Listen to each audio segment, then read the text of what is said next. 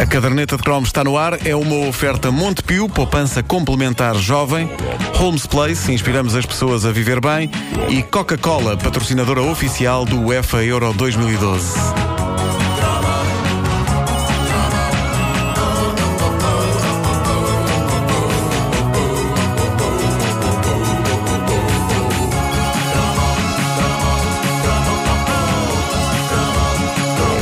Este é um dia histórico na caderneta de cromos, não só porque vamos oferecer uma coisa daqui a pouco, eu gosto muito de dar.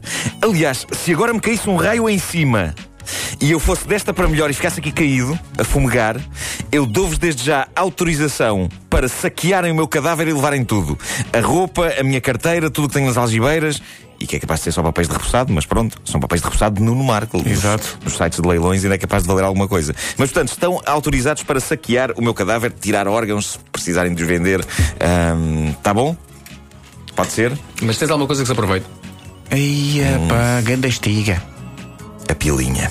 Bom, ahm, dizia eu que é um dia histórico, eh, não só porque eh, vamos aqui dar uma coisa, mas porque associado a isto. O que, é que- o que é que aconteceu aqui? Ele estava a pedir uma resposta Sim, desta. sim, sim, sim. Nada como, mas nada como porque- dizer a pilinha e depois a seguir dizer vamos aqui dar uma coisa. Não, mas não é isso. A- associado a este dia histórico, eh, na próxima semana, eu eu acho que a próxima semana ela própria vai ser histórica, porque é a semana em que estreia o Prometheus. Que é o Prometheus, que é a promissora espécie de prequela de um clássico filme da era croma, um daqueles que já, já- que nos fez crescer pelos no peito, ou melhor, extraterrestres no peito. Já falámos dele noutros cromos. Alien, o oitavo passageiro, um filme realizado por Ridley Scott em 1979. Eu não tinha idade para o ver no cinema quando estreou, mas nunca esquecerei aquela mítica última sessão de fim de semana na RTP, em que basicamente a, a minha casa o apartamento dos meus pais em Benfica transformou-se todo ele na nave Nostromo. A sério, eu, eu fui-me deitar nessa noite, nessa, nessa noite também ela histórica da década de 80, fui-me deitar a ouvir barulhos em todo o lado e com a nítida sensação de que havia um alien ali escondido num apartamento em Benfica. A magia do primeiro Alien estava no facto de ser só um alien numa nave. E de aparecer Ou seja, pouquíssimo. Era, era, era, era tu saberes que ele estava lá. Que medo. Tu saberes que ele podia virar a esquina e, e- e estar lá. Eu e também vi isso numa última sessão, ou o que é que foi, Sim, da sim, RTP, sim, sim, sozinho na sala, e o caminho da sala para o quarto, Foi através do assustador, é corredor. claro, claro, claro. Eh, compreendo isso e nunca o ressonar dos meus pais soou tão terrível como nessa madrugada. Exato.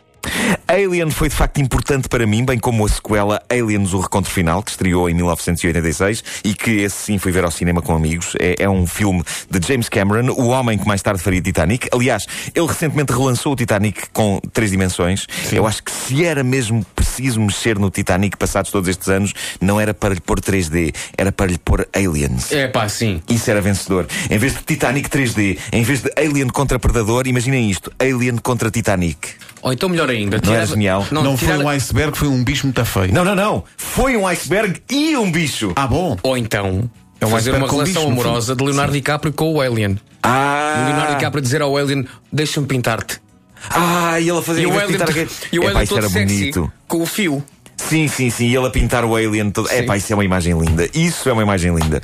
Mas na, na- na- minha visão de Alien contra Titanic, o barco embatia contra um iceberg, ah, mas o, o afundamento e as operações de salvamento eram severamente afetadas pela presença no barco de um alien que começa a matar pessoas. De um alien e, claro, de um gato.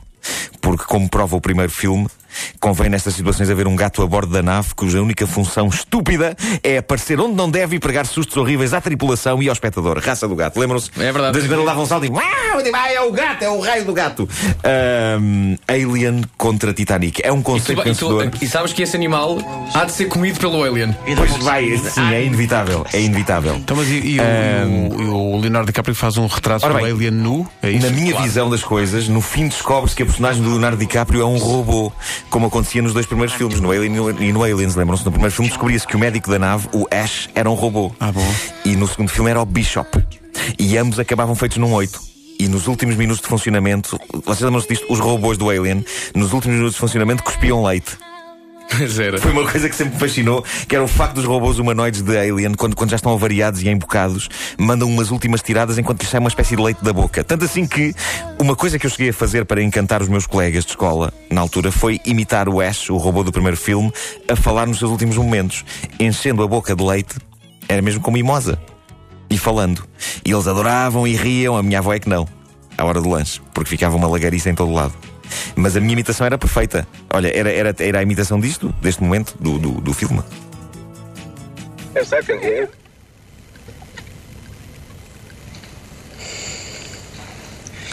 What was your special order? You read it. I thought it was clear. Era lindo. Lembram-se, era só a cabeça dele.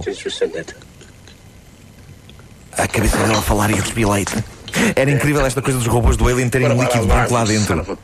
O que eu, o que eu sei é que. Sabes o que parece este- esta, esta voz? o Ash tinha uma, tinha uma missão má. Ele roubou. Sabes o que parece esta voz? Sim. P- Põe põe lá do início. parece o início da música do, da Madonna. Bullshit. Hey, Mr. DJ, put the record on. I wanna dance with my baby. É um robô, é um robô também. É um robô a cuspir leite. Ah, mas mas o, o, o que eu sei é que por, por sequências como esta e outras devia dar um trabalho do cacete limpar o local das filmagens depois de cada filme. Porque ele era o robô a cuspir leite, ele era o John Hurt com o peito a rebentar e o Alien a sair lá de dentro. I don't want to talk. I want to say no. I'm eating this. What's the matter? The food ain't that bad, baby. Foi para o goto, foi para o goto.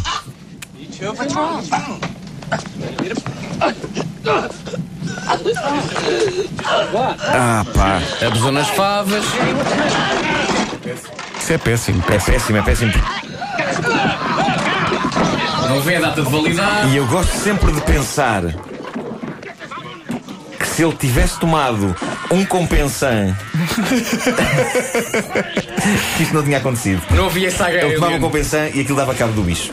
É, e pronto, porque no fundo muito disto é azia.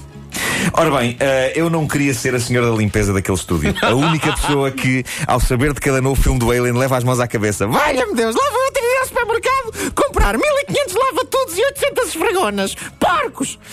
Ah, é uma visão muito interessante esta da saga Alien. que ela- O Alien, o Alien a, a matar as pessoas e entrar na senhora empregada. Oh.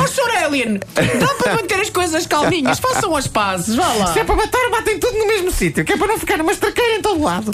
Ah, ora bem, na semana que vem estreia então o Prometheus, que é uma espécie de prequela do Alien, Ah, e, e penso que, é, que é alguma, há alguma surpresa nos pontos de contacto que tem com a saga Alien. Vai haver uma sessão especial de antestreia nos cinemas UCI do Corte Inglês em Lisboa, onde, pasmem, vai haver uma fila exclusiva da caderneta de cromos na zona VIP, onde vão estar sentados ouvintes nossos, ouvintes da caderneta de cromos que vão poder ver o filme mais aguardado dos últimos anos, o regresso de Ridley Scott à ficção científica, o homem que fez Alien e que fez Blade Runner.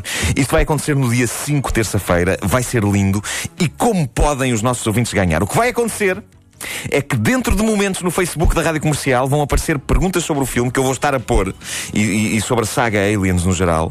E conta aqui não só a sabedoria e o conhecimento da saga, mas também a rapidez. Portanto, corram agora para o Facebook da Rádio Comercial, sentem-se lá, comecem a fazer refresh, refresh, refresh, refresh, refresh, porque eu vou injetar as perguntas ao longo dos próximos minutos.